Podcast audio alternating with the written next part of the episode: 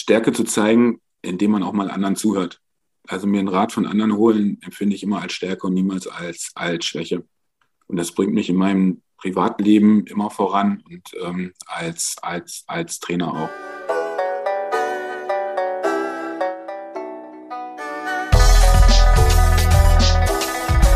Bahn frei. Komm, Dampf nochmal. Der Erfolg hat viele Gesichter, der Misserfolg nur eins. Glaube ich auch das, wo der Trainerberuf momentan steht.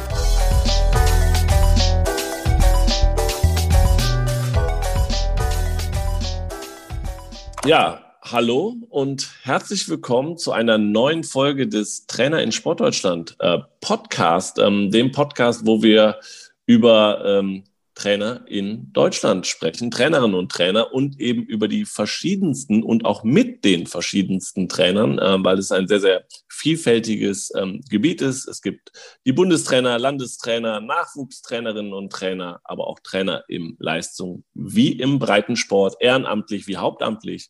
Da gibt es viel äh, zu, zu erzählen. Ähm, es wird aber viel zu wenig darüber gesprochen.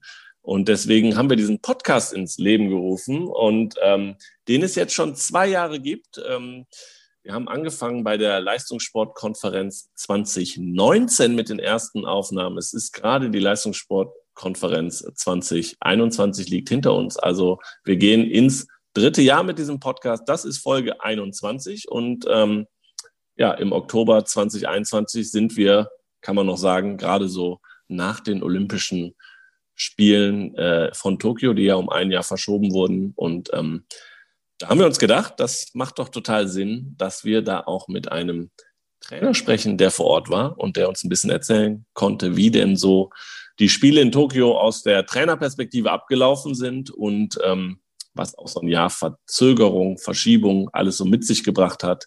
Ähm, und deswegen freue ich mich ganz besonders, ähm, dass der Bundestrainer der Kanu-Rennsport Männer zu Gast ist. Äh, herzlich willkommen, Arndt Hanisch. Vielen Dank, dass ich da sein darf. Arndt, wir fangen immer an, ähm, dass und mein Gast sich äh, einmal selber nochmal vorstellt ähm, und auch über seinen Werdegang bis zum Bundestrainer jetzt bei dir spricht. Ähm, wie sah es bei dir aus? Ja, ich bin Arndt Hanisch, 52 mittlerweile schon. Ähm, ähm, habe auch mal in jungen Jahren angefangen. Ich habe ähm, meinen Lebenslauf in aller, aller Kürze. Ähm, ich habe Sport studiert, Diplom-Sportwissenschaften an der Universität in Potsdam, war selber Kanusportler, ähm, war, ich würde mich als mittelmäßig bezeichnen. Ich war in einer Kanu-Marathon-Nationalmannschaft, ist nicht olympisch, deswegen, ähm, ähm, naja, ist, ist, ist nicht so viel wert wie die olympischen Strecken, das weiß ich. Ähm, war zwei, dreimal unter den Top Ten bei Weltmeisterschaften. Wäre gerne auch mal bei, bei Olympia gewesen, habe ich als Sportler nie geschafft. Habe, wie gesagt, Sport studiert. Ähm, nach dem Abschluss des Studiums ähm, hatte, war mein Schwerpunkt eigentlich Rehabilitation und Prä äh, Prävention. Ähm, habe da auch im Reha-Zentrum gearbeitet und habe dann irgendwann mal einen Anruf aus meiner alten äh, Heimat, aus Nordrhein-Westfalen bekommen, vom Kanu-Club Amstetten. Die hätten eine Trainerstelle offen, ähm, ob ich da nicht Lust hätte. Habe mich dann damals dafür entschieden, das zu tun, war also lange Stützpunkttrainer am kleinen Stützpunkt in Nordrhein-Westfalen, in Emstetten. Ähm, nach drei Jahren bin ich dann zum, als Landestrainer Richtung Essen marschiert, ähm, war dann Landestrainer Nordrhein-Westfalen, konnte während dieser Zeit schon als Bundestrainer eingesetzt werden, habe dann die Junioren gemacht, mal die Mädchen, mal die Jungs, ähm, habe also lange Zeit äh, dann auch im Nachwuchs äh, verbracht ähm, und bin dann 2013 ähm, also das war 1998, so doch schon ein bisschen her. Ähm, 2013 bin ich dann äh, ähm, Richtung komplett deutscher Kanuverband gewechselt und bin dann in die, in die A-Mannschaft gekommen, als erstmal als Kajak-Sprinttrainer und ab 2015 dann als verantwortlicher Kajaktrainer. Ähm, zusammen mit dem Stefan Ulm, auch ein ehemaliger äh, Athlet, machen wir die Kajakherren zusammen jetzt seit 2015. Ähm, und äh, ja, das ist der Stand, den es jetzt noch gibt. Also. Und wenn du, du sagst extra Kajak, ich habe Kanu-Rennsport gesagt, da gibt es Kanadier und äh, Kajakfahrer. Ähm, du bist nur für Kajak zuständig. Ähm, ja, also ich bin für als, als reiner Trainer bin ich nur für die Kajak Herren zuständig, bin aber gleichzeitig auch leitender Bundestrainer, seitdem äh, unser alter Cheftrainer, der Herr Kiesler, weggegangen ist, gibt es keinen Cheftrainer mehr seit 2016, er ist in seine verdiente Rente gegangen. Ähm, seitdem bin ich leitender Trainer, also gruppenübergreifend auch zuständig für, für die anderen, aber als reiner Trainer bin ich für die Kajak Herren ähm, da gewesen. Genau, und da muss man sagen, Bundestrainer ist dann auch nicht nur am Mann, an der Frau arbeiten im Training, sondern wenn du sagst übergreifend, hat das auch viel organisatorische mhm. Komponenten und, und weitere Komponenten, richtig? Das ist klar, das ist die äh, Organisation, die man dann da machen muss. Da werde ich äh, unterstützt von unserer Diagnosetrainerin, wir teilen das so ein bisschen auf, und vom, von meinem Sportdirektor.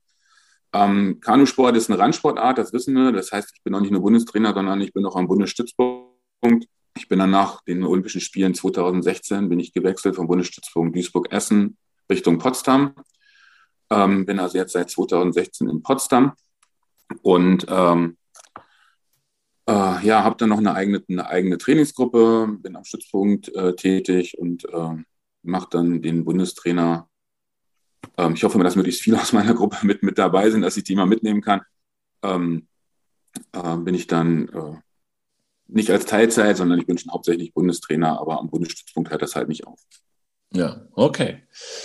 Danke für äh, das kurze Intro. Ähm, wir blicken zurück zu den Spielen nach Tokio.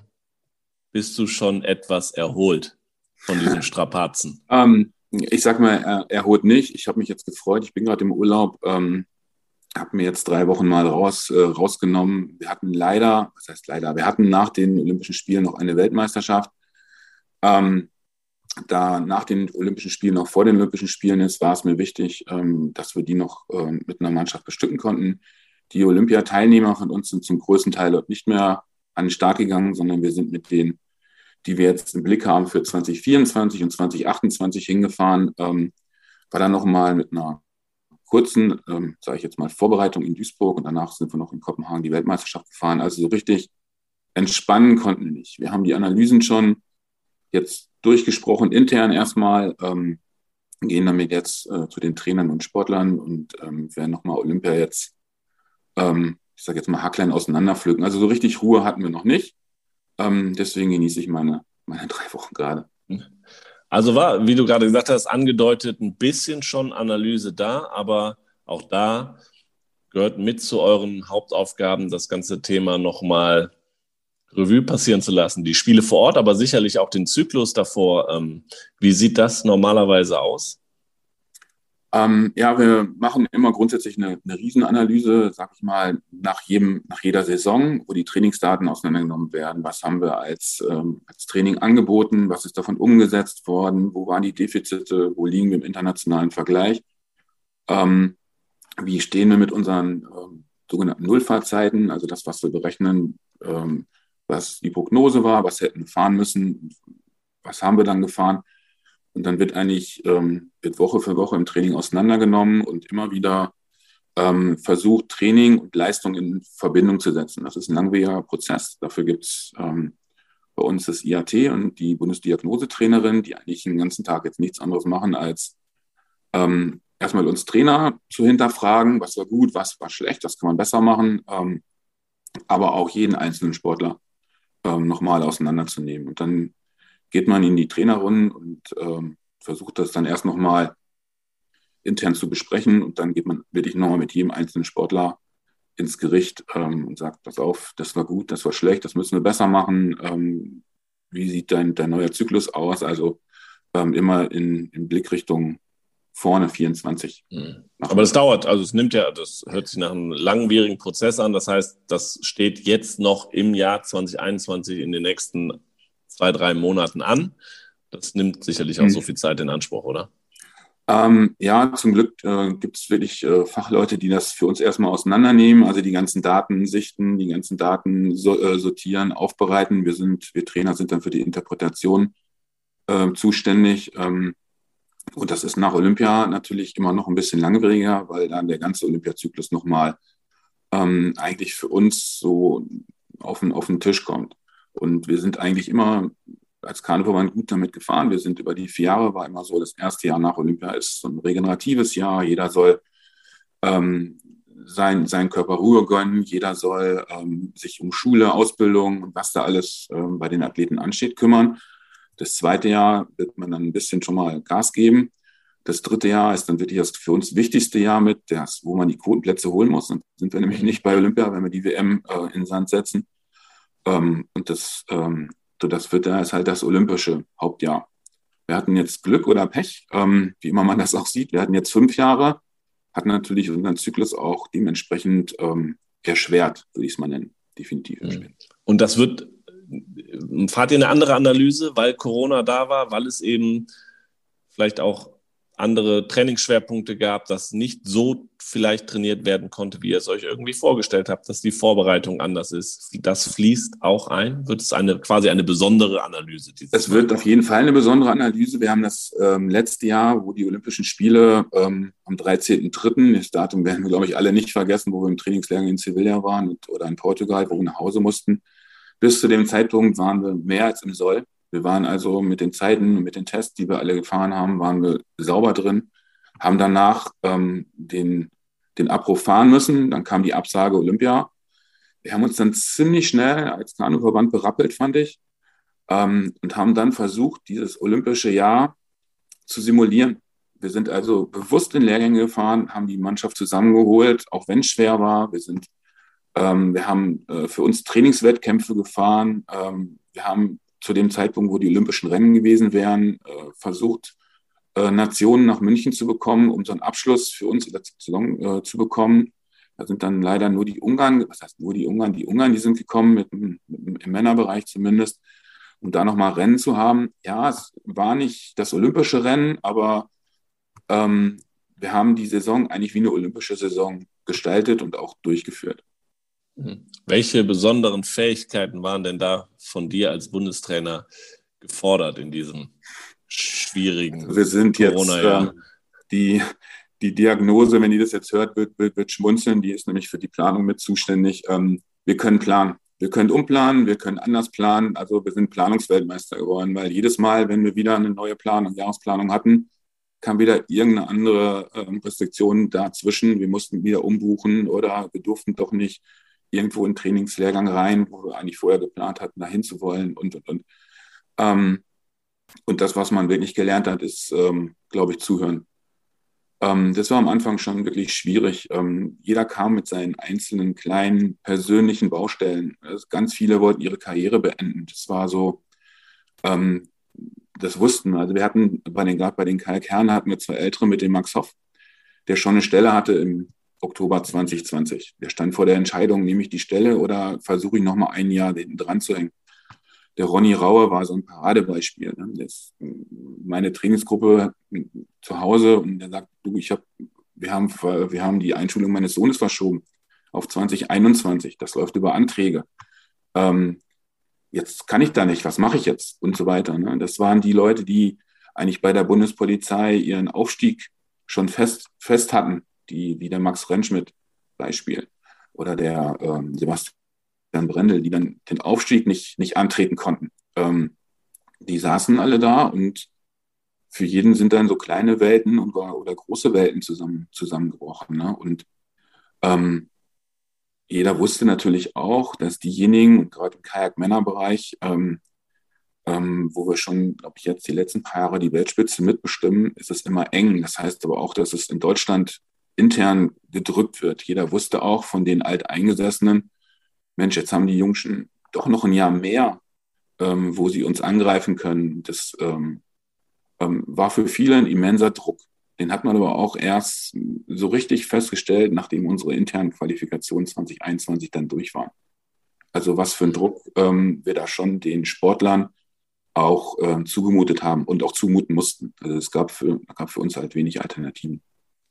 Ja, ich erinnere mich, ähm, und jetzt kommen wir langsam zu diesen besonderen Spielen in Tokio.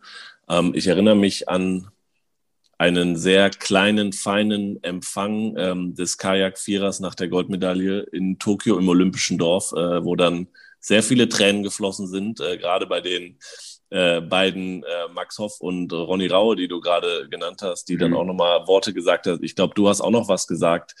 Und da kam das durch, ne? Da, wie schwer dieses Jahr war. Und auch dieser Kajak-Vierer, der ja dann auch für die ganze Mannschaft ähm, einen goldenen Abschluss äh, der Spiele besorgt hat, hatte natürlich enormen, enormen Druck auch, aber da kam auch so, ja, wir hatten auch untereinander zu viert auch Probleme im Boot, so in diesem besonderen Jahr. Ne? Hast, mhm. war, also das war, fand ich total ähm, fast, also überraschend auch, dass da so offen drüber geredet ähm, wurde. War das für, war das auch ein weiterer Punkt, der schwierig war, untereinander, verschiedene Generationen auch in diesem, in diesem Boot zu vereinen mit anderen? Wie gesagt, jeder hat dann seine individuellen Interessen dann, ne? Ja, eigentlich und Planung. Also ja. Athletinnen, Athletinnen, Athleten sind auch Planungsweltmeister, ne? weil die ja. müssen auch ihr, ihr Leben neben dem Leistungssport eben koordinieren. De, de, de, definitiv. Und das war 2020 schon der Pferdefuß. Ne? Also wenn ich jetzt mal nur auf den K4 eingehe, ähm, den K2 würde ich dann nachher nochmal separat machen wollen. Ja. Ähm, war das schon so, dass, ähm, ich sage jetzt mal, der Tom Liebscher hat eine Freundin, die kommt aus Ungarn. Und ähm, die haben sich im Corona-Jahr 2020 nur bruchstückhaft gesehen das macht natürlich so, ein, so, eine Anreise, so ein Trainingslager nach Chiembaum, wo es dann vielleicht noch kalt ist und regnet und äh, Tom vielleicht lieber in Ungarn bei seiner Freundin gewesen wäre, macht es nicht entspannter. Ähm, und das sind so die einzelnen Baustellen, die man dann hatte. Ne? Dann gab es noch ähm, die Verletzung von Tom im Herbst ähm, mit, den, mit den Wirbel- oder Querfortsatzabbrüchen im, ähm, da reden wir nicht über ein Schlupfen, da reden wir über ähm, wirklich elementare Sachen. Und ähm, der Vierer hat sich, glaube ich, zusammengerauft, ähm, haben das auch immer wieder ähm, eingeschwört und einschwören müssen auch, ähm, damit keiner aus dem Ruder läuft, damit jeder auch zu Hause, wo es schwer war, wo die Leute wirklich, ähm, Max Rentschmidt am Anfang, die, die, haben ihre Boote aus dem städtischen Regatta aus rausgeholt in Essen, haben die auf den Parkplatz, auf den Hänger gelegt und sind am Parkplatz eingestiegen. Und das im April, ähm, da weiß jeder, glaube ich, ähm, da ist nicht immer schönes Wetter, da ist auch mal kalt. Mhm. Ähm, und ich sage jetzt mal, das hat auch, das hat auch äh, zusammengeschweißt. Und ähm, gerade der K4 hat er dann gleich, ähm, ähm, ich sage jetzt mal, sein erstes Rennen im Weltcup hat er ja gleich mal von Spanien richtig einen, einen, einen, einen drüber gekriegt. Ähm, das war unschön, aber notwendig im Nachgang. Ähm, ähm, habe ich den Jungs auch gesagt. Ich bin auch zu den Spaniern hin und habe denen gratuliert und gesagt, Jungs, das ist einmal im Jahr die Gratulation Richtung Spanien würde mir reichen. Ähm, und das war auch so. Das war nochmal der, der Weckruf. Äh, es ist jetzt Olympiajahr. Und jetzt, jetzt müssen, müssen wir zünden. Und im K2 war es ähnlich. Also der äh, Max Hoff hat sich schon selber so unter Druck gesetzt, ähm, dass er eine schwierige nationale Sichtung hatte, ähm, wo er als Achter ähm, noch gerade so den Sprung geschafft hat, weil die ersten acht haben sich erstmal qualifiziert für die erweiterte Mannschaft. Ähm, und das war nicht körperlich, sondern wir, wir kennen die Tests, wir kennen die, die, die Zeiten. Das lief bei Max dann schon im, im Kopf ab. Und ähm, ich glaube, wir haben ihm das Vertrauen geschenkt und das auch immer wieder versucht auszustrahlen. Trotzdem hat man dann gemerkt, als ähm, dann die internationale Sichtung in Szeged war, wo das andere deutsche Boot ähm, äh, sehr dicht dran war, und das wussten wir auch, dass die Jungs da wirklich drücken können, ähm, haben die hinterher, glaube ich, mit ihren Emotionen schon ausgestrahlt, was denn da für ein Riesenberg ähm, Druck äh, und Last äh, von, von den Schultern gefallen ist. Und danach war es dann auch für Max halt deutlich einfacher. Diese Qualifikation, die interne bei uns ist immer eine Riesenhürde. Ne? Also ein schnellstes Deut deutsches Boot und ähm, ähm, jeder weiß, wenn die da nicht gewonnen hätten, hätte es nochmal einen internen Ausscheid gegeben und, und, und das, das braucht keiner in dem Jahr. Das will keiner, aber äh, irgendwie müssen wir die Besten finden. Ja, ja. Nimm uns mal mit zu den, diesen besonderen Spielen äh, nach Tokio aus Trainersicht. Was, äh, wie würdest du sie beschreiben? Ähm, ich habe ja noch nicht so viele Olympische Spiele mitgemacht. Ähm, ich war in Rio das erste Mal mit, mit, mit dabei. Die fand ich eher ähm, komisch organisiert. Ich nenne das jetzt, jetzt einfach mal, äh, mal so. Ähm, wir hatten uns alle sehr, sehr auf Japan gefreut weil wir waren zweimal da und haben uns das vorher angeschaut, haben unsere Trainingsstätte, wo wir vorher noch die Akklimatisierung gemacht haben, äh, mehrfach angeschaut. Ähm, wir waren alle auf perfekt organisierte und ähm, äh, perfekt organisierte Spiele eingestellt. Es war ziemlich schnell klar, ohne Zuschauer ähm, wird es anders und war auch so. Und also das war, war das, was uns eigentlich so auch im Nachgang gefehlt hat. Ich habe mit Ronny nach, nach dem Abschluss, haben wir abends da gesessen und ähm, ein Glas Limonade getrunken und dann hat er gesagt, normalerweise ist, wenn wir an der Tribüne vorbei zum Einfahren gefahren wären, hätten die Leute alle jubelt. Jetzt fährt man da hoch und fährt dann seine Rennen runter.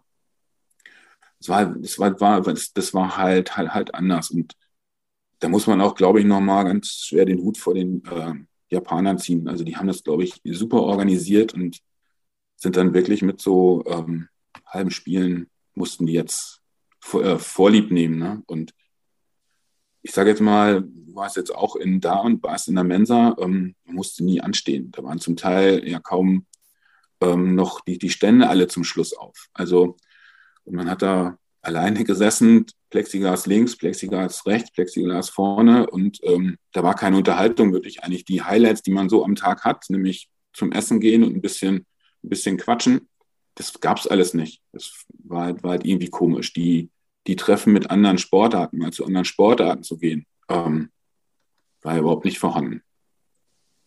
Ja, ja. Also man muss dazu sagen, dass ihr natürlich in der zweiten Woche ähm, gekommen seid und mhm. da auch schon das Dorf sich gelehrt hat. Ne? Also weil wegen der Abreiseregel, mhm. also es waren immer weniger da. Es wurde wirklich, also es war ein ja. ganz, fand ich auch wirklich, eine, der, der, der dann lange da war, eine komische Stimmung.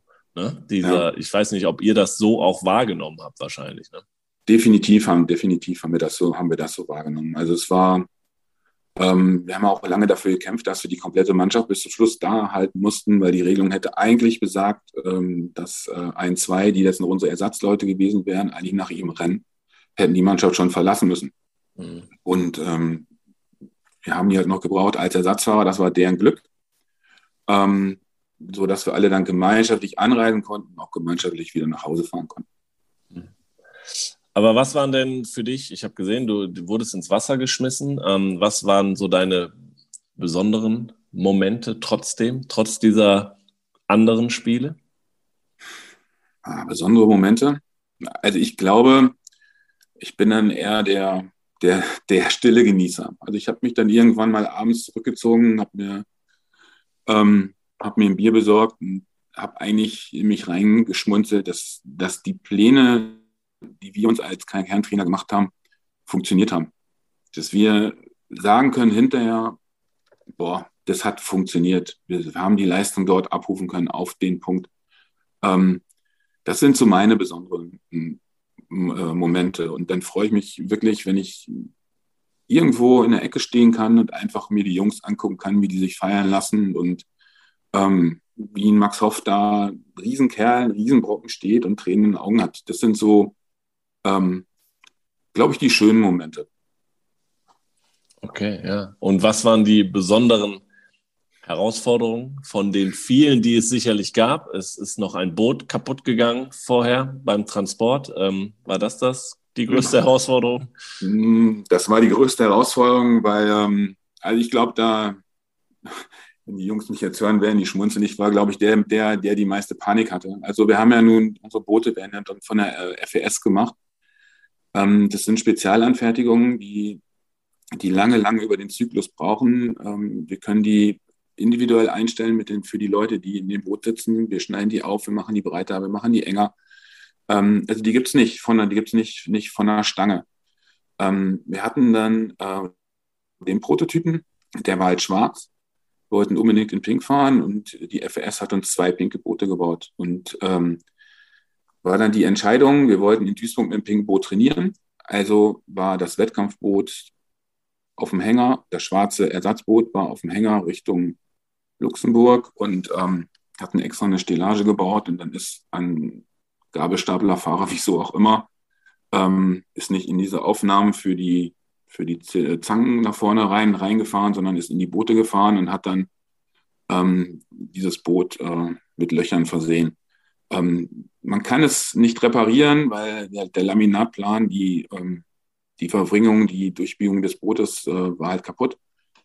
Ähm, so war dieses Boot nicht mehr existent. Stand da auf dem Kanä, musste also mit in den Flieger, musste also auch drauf. Man hat also ein kaputtes Boot mit nach ähm, Tokio geschickt. Und das Schwerste war es eigentlich dann, die Entscheidung zu fällen, was machen wir. Bin dann, nachdem wir uns dann als Trainer gesammelt hatten, haben wir die Jungs informiert und gesagt, was machen wir? Fahren wir das schwarze Ersatzboot oder fahren wir das, das ein pinkes Boot, was wir dann noch irgendwie versuchen mussten, dahin zu beschaffen. Ähm, hätten dann aber kein adäquates Trainingsboot gehabt. Also haben wir den letzten möglichen Flug versucht zu bekommen, ähm, wo das Boot rübergeht und haben dann bis, glaube ich, vier Tage vor Abreise ähm, mit dem pinken Boot trainiert und haben es dann vier Tage vor Abreise dann darüber geschickt. Also wir waren gut ausgestattet, keine Frage, aber ähm, den Stress hätten wir uns, glaube ich, alle gerne, gerne er, erspart. Das glaube ich, das glaube ich gerne. Was, ähm, wie kann man sich sonst so die Abläufe im Olympischen Dorf äh, für die äh, Trainerinnen und Trainer vorstellen? Ist es was anderes als bei einer WM, EM? Hm, nee, eigentlich, eigentlich nicht. Also das ist ganz normal. Wir fahren eigentlich immer ähm, zwei Stunden vorher raus zur, zur Strecke mit den ersten schon. Ähm, das ist dann meistens ziemlich früh, wenn die Finals um, um neun so sind, dann fahren die sich zwei Stunden vorher ein. Das heißt, wir sind immer ziemlich früh zum Frühstück, ziemlich früh raus äh, zur, zur, zur Strecke, haben dann auch nochmal die Ruhe genossen, eingefahren, das Rennen gefahren. Die waren ja dann immer mittags zu Ende für uns. Ähm, und der Nachmittag wird eigentlich dann damit äh, verbracht, dass man die Rennen analysiert, äh, schaut, wie die Trainer oder wie die anderen Gegner das, das, das, gemacht haben. Wir haben GPS auf dem Boot, wir wissen also unsere Rennverläufe, vergleichen die mit anderen, sehen unsere Schlagfrequenzen, sehen die Zeiten, ähm, versuchen die Renntaktiken der, der, der Gegner aus den Vorläufen und Semis und sowas rauszufiltern, äh, um dann vielleicht im Finale darauf reagieren zu können. Ähm, das war dann so der Tagesablauf. Dann gab es abends noch meistens eine kurze Besprechung, wie der nächste Tag abläuft, wann wer rauskommt, mit welchem Shuttle und, und, und. Ähm, da wurden dann die Rennen nochmal durchgegangen, die, die Fehler ähm, nochmal raus, rausgefiltert, nochmal aufs Video geguckt, wenn es notwendig war. Ähm, und ansonsten geht es eigentlich nur darum, die, ich sage jetzt mal, nicht, nicht bei Laune zu halten, sondern auf, auf Spannung zu halten, die, die Sportler, die, die Stärken nochmal raus, äh, raus, rauszufiltern und trotzdem nochmal ein paar Reserven anzusprechen. Ähm, das war so der Alltag. Und damit ist man eigentlich die, die Woche gut, gut unterwegs. Ja, nochmal viele Einzelgespräche geführt? Klar. Also das perfekte Rennen, da sind wir immer noch auf der, auf der Suche, haben wir noch, nie, noch niemals abgeliefert. Es wird sich immer irgendwas finden und äh, dann sind die, die Gefühle, die die Sportler natürlich auch in dem Rennen haben, dass an dem Stück lief es besonders gut, an dem Stück lief es vielleicht nicht so gut, ähm, das kommt dann immer noch mal oben drauf und ähm, man hat es meistens, machen wir das ähm, in der äh, Situation mit dem Essen gehen.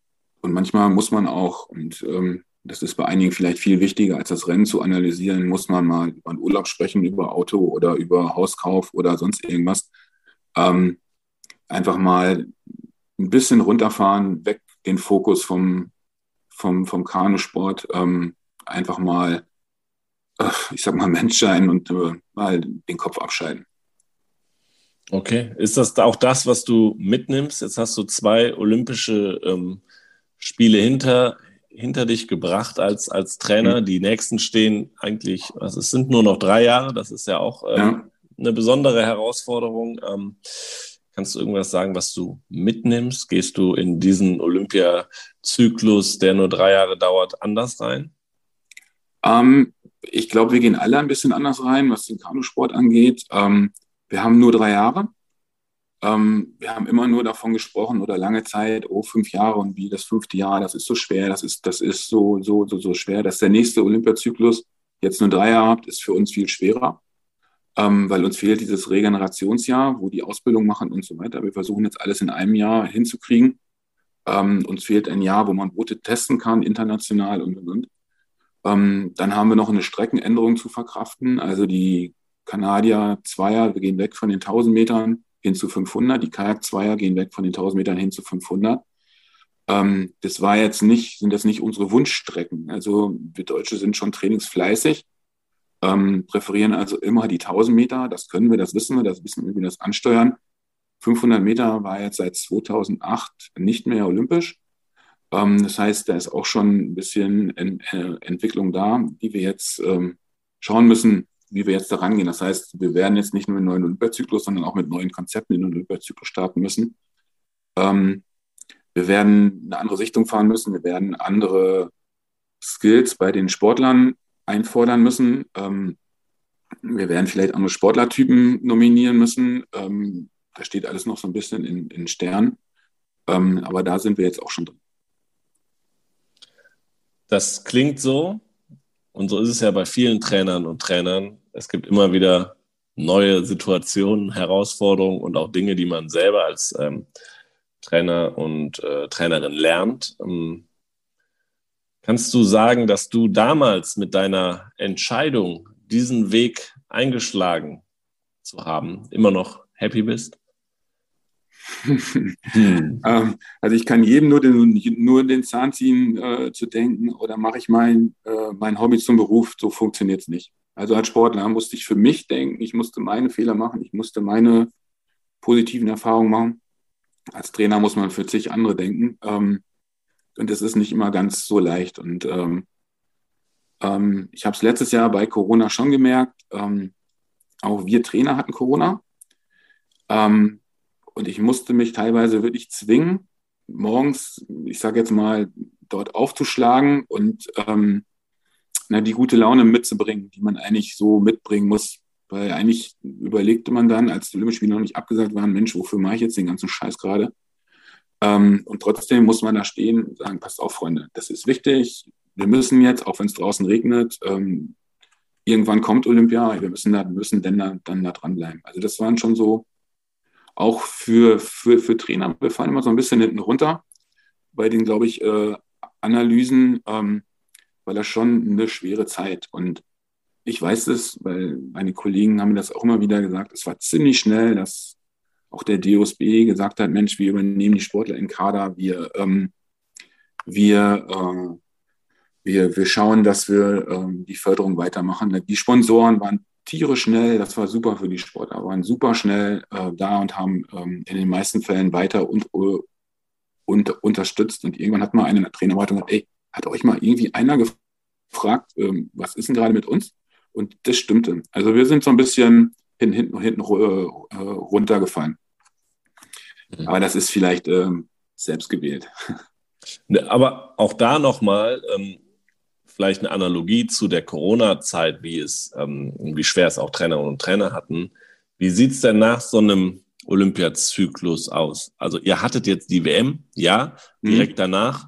Ähm, nach Tokio habe ich aber gerade, weil es, glaube ich, auch für die Sportlerinnen und Sportler sehr besonders war, diese fünf Jahre haben schon sehr oder dieses mhm. Zusatzjahr sehr gezerrt ähm, an vielen ähm, Bereichen, dass da doch danach sehr viele in eine Art äh, tiefen Olympia, Post-Olympia-Blues oder in ein Loch gefallen sind mhm. und das Aufstehen schwer gefallen ist, etc. pp. Wie sieht es denn bei Trainern und Trainern aus? Ähm, den Blues habe ich noch nicht, da habe ich noch nicht die Zeit für gehabt. Ähm, und ähm, also ich freue mich eigentlich auf, auf die neue, äh, neue Herausforderung für 2024. Es ist mal anders. Und ähm, mein Motto ist immer einfach, äh, kann jeder. Und ähm, wie gesagt, wir warten jetzt die, ähm, oder wir machen jetzt die, An die Analysen dann kann es eigentlich äh, äh, weitergehen. Also mir fällt es eher schwer, wenn ich jetzt diese, diese Tage habe, wo ich nur am Schreibtisch sitzen muss. Ähm, also da bin ich eher der Typ, der nochmal zwischendurch aufs mit dem Motorboot rausfahren wollen würde. Sind jetzt alle nicht da, die sind alle in Lehrgängen, entweder der Bundespolizei oder der Bundeswehr. Das ist ja gerade die, die Zeit dafür. Ähm, aber am 18. Oktober ist mein, mein scharfer Trainingsstart. Da sind alle aus den Lehrgängen wieder zurück. Und ähm, die wollen auch. Ne? Also, und ähm, ich sage jetzt mal, da fühle ich mich part of the, of the team, dann will ich auch, logisch. Also, mhm. und ähm, wir haben auch den Sportlern jetzt nochmal gesagt, wenn ihr regenerative Maßnahmen braucht, sagt uns das. Wir versuchen, dies, das, das zu finanzieren. Und wenn ihr mal eine Woche irgendwo in eine Reha-Klinik wollt, um eure Rückenprobleme aus, äh, auszukurieren, wir werden da Mittel und Wege finden, das, das, das zu tun. Wir werden die ersten Lehrgänge dieses Jahr, haben wir unter Freiwilligkeit gestellt. Also wir fahren drei Wochen nochmal in Warmwasserlehrgang dieses Jahr. Da müssen die Olympiateilnehmer nicht mit. Ähm, die sollen bis, bis äh, Ende des Jahres ähm, wieder richtig, richtig Bock auf Paddeln kriegen. Die müssen uns eigentlich anflehen, jetzt wieder richtig trainieren zu dürfen. Dann sind sie für die nächsten, für die nächsten Jahre eigentlich heiß. Hm.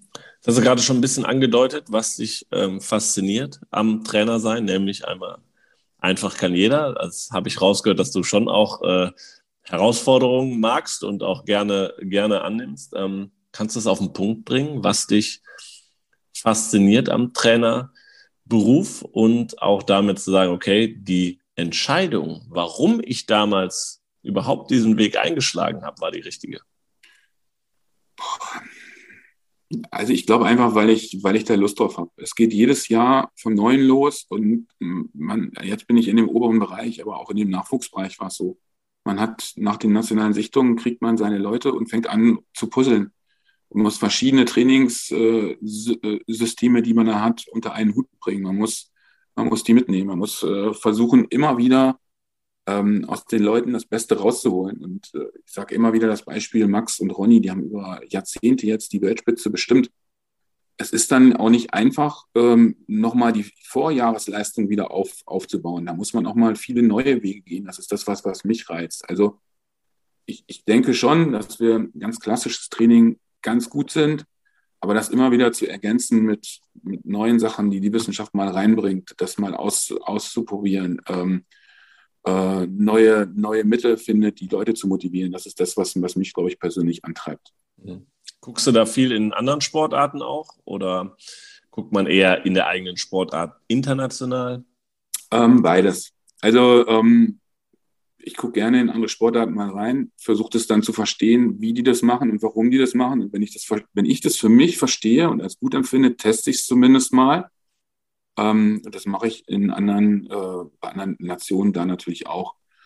Ähm, aber ich glaube, ähm, man darf das Altbewährte nicht alles über, über, über, über Bord schmeißen. Ne? Also ähm, wir sind immer noch eine Kraftausdauersportart, wo man Umfänge machen muss, wo man ähm, viele, viele Einheiten im Winter absolvieren muss, die keinen Spaß machen. Also ähm, wenn man eine Stunde auf dem Wasser ist und es schneit und es ist kalt und, ähm, und windig, ähm, dann gibt es bestimmt schönere Sportarten als unsere. Aber jeder weiß, wenn wir das nicht machen und ähm, der alte, der, der alte Spruch, der Kanute wird im Winter gemacht, der ist nicht weg, der ist immer noch da. Mhm.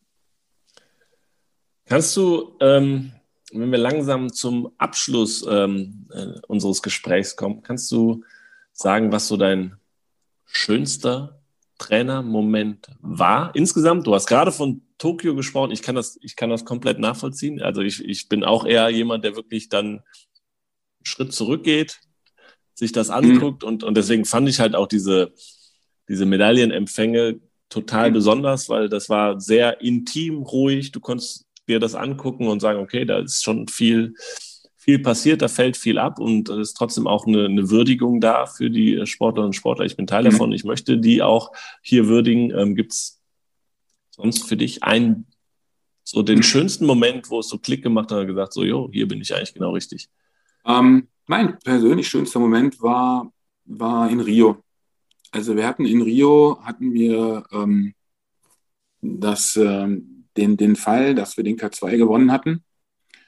Und am letzten Tag, am letzten Tag, äh, also und der Ronny mit dem Tom Liebscher, die sahen, waren Fünfte, ziemlich enge Rennen, aber keine Medaille. Das war schon traurig, das war ihr Hauptboot. Ähm, der Ronny ist danach am letzten Finaltag noch einer gefahren und ist dort, ist dort ganz, ganz knapp Dritter geworden. Hat also eine Medaille ab, abgefasst im Einer, also eine Bombenleistung. Und da werde ich nie vergessen, wie ich zurück zum Sattelplatz gekommen bin und der K4 hat sich gerade warm gemacht, da saß der Tom Liebscher drin. Der ist auf mich zugekommen und hat, kriege ich jetzt noch Gänsehaut, wenn ich davon, wenn ich davon erzähle, der hat, der hat mich in den Arm genommen und hat mir gesagt, so, jetzt hat der Ronny seine Medaille, jetzt kann ich im Vierer auch Olympiasieger werden. Und dann sind die im Vierer nochmal Olympiasieger geworden. Und damit sahen wir, haben wir alle eigentlich unter, ähm, unter äh, alle Kajakherren sind mit einer Medaille nach Hause. Und das war für mich so ein Ding, boah, das war schon Team. Das war, das war für mich echt eben sehr emotional, muss ich sagen. Ähm, und ähm, es hat mich beeindruckt. Und das war auch jetzt für mich, ich setze mir mal Ziele für Olympia. Und das war auch mein neues olympisches Ziel für Tokio oder unser Ziel. Wir wollten, das alle Kajakherren, alle sechs Kajakherren, wir durften nur sechs mitnehmen, äh, mit einer Medaille nach Hause gehen. Und das haben, das haben, das haben wir geschafft. Und das ist eigentlich so, ähm, wenn man Ziele, die man sich setzt, erreicht, das sind, glaube ich, die Highlights, wofür man das macht. Hm. Sehr schön. Das war fast ein äh, schöner Abschluss. Ähm, zum Abschluss gibt es aber immer noch zwei ähm, besondere Fragen. Und zwar, ähm, was hast du beim Sport gelernt insgesamt, was du für dein ähm, Leben, du bist noch immer im Sport tätig, aber eigentlich das, was du in, dein, in deinen normalen Alltag übernommen hast, was du durch dein Leben im Sport gelernt hast? Und gibt es, zweite Frage, gibt es was, was du besonders als Trainer gelernt hast für dein alltägliches Leben?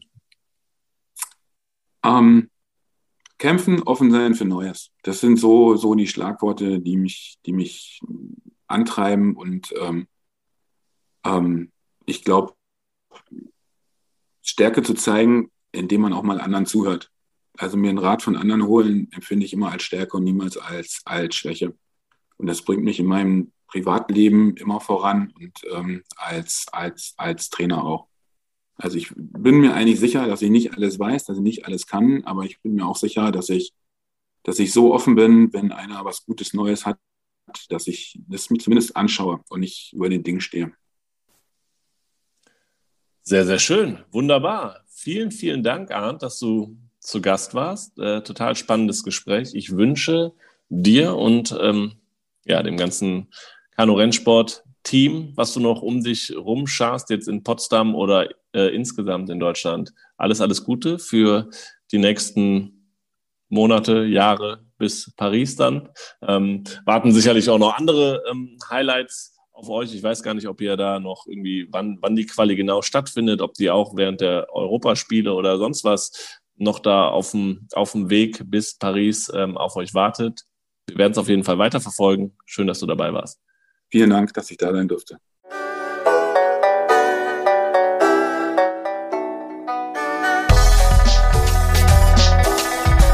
Bahn frei. Komm, Dampf nochmal. der Erfolg hat viele Gesichter, der Misserfolg nur eins. Glaube ich auch das, wo der Trainerberuf momentan steht.